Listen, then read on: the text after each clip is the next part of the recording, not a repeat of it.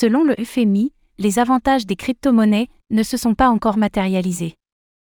Le Fonds monétaire international, FMI, a émis des recommandations à ses États membres sur la politique à adopter concernant les crypto-monnaies. Selon l'institution, les crypto-actifs n'auraient d'ailleurs pas encore vu leurs avantages se manifester.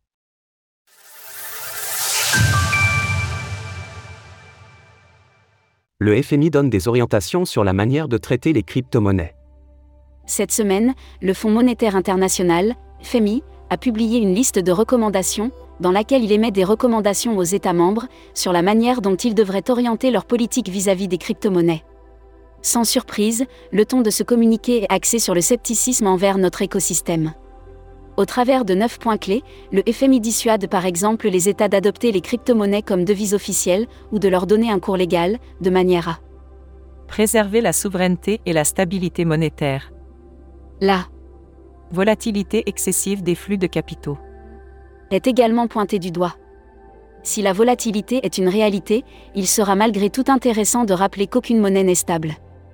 En effet, la paire euro-USD est par exemple passée de 1,22 dollars en mai 2021 à 0,953 en septembre dernier, pour naviguer aujourd'hui autour de 1,059.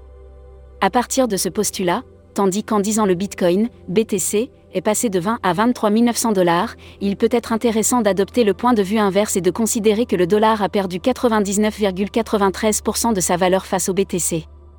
Par ailleurs, le FMI encourage les gouvernements à la coopération, de manière à améliorer la supervision et l'application de la réglementation des crypto-monnaies. Les États sont aussi incités à développer des infrastructures numériques et des solutions alternatives, développer des infrastructures numériques et des solutions alternatives. En matière de paiement transfrontalier. Des avantages qui ne se seraient pas encore manifestés.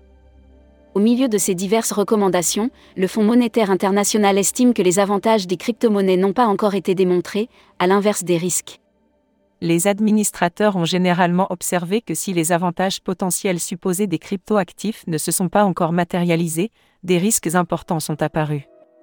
Il s'agit notamment des risques macroéconomiques, qui englobent les risques pesant sur l'efficacité de la politique monétaire, la volatilité des flux de capitaux et les risques budgétaires.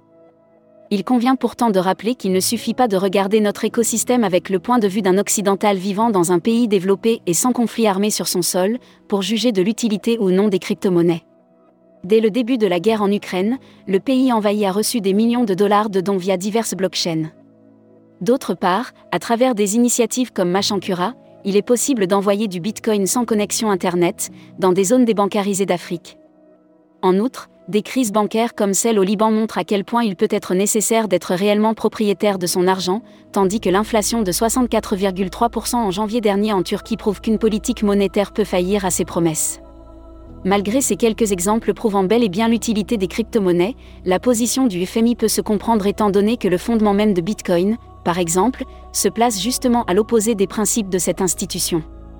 Source FMI Retrouvez toutes les actualités crypto sur le site cryptost.fr.